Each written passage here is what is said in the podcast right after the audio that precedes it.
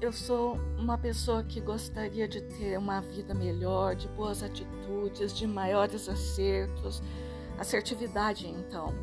É, se eu entendo que eu quero o, o que é melhor para mim, e essa parece ser uma forma egoística de pensar, então por que não fazer isso do jeito certo? Uma vez eu comentei com vocês que ninguém entende mais de Ford do que Ford, de Volks do que Volks. Pois bem, quando eu disse isso, eu também disse, e ninguém entende mais do ser humano do que aquele que o fez, que foi Deus.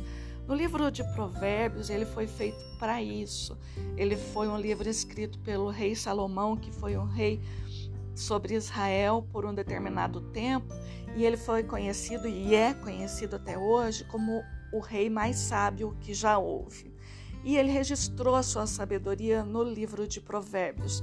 Se a gente tem uma fonte de conhecimento tão rica, de onde provém todo conhecimento e todo blá blá blá que se diz por muita gente hoje, uma fonte de conhecimento, por que não ir direto na fonte? Então, esse é um convite que eu te faço a entrar no, no capítulo 1 do livro de Provérbios, que ele foi feito exatamente para isso, para que a gente pare de ficar batendo cabeça, tentando descobrir a forma melhor de viver, de resolver as nossas questões cotidianas e ir direto.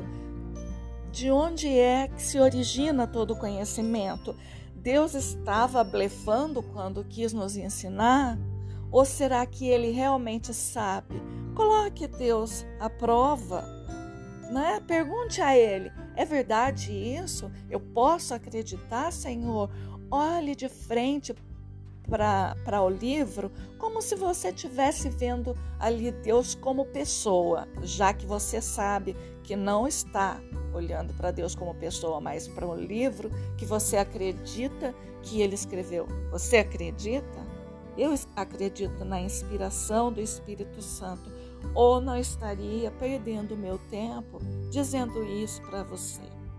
Então, mais uma vez, eu te desafio a entrar comigo no livro de Provérbios para tentar ter um pouco mais de sabedoria ou tudo o de sabedoria que não tivemos até agora. Esse é o meu convite.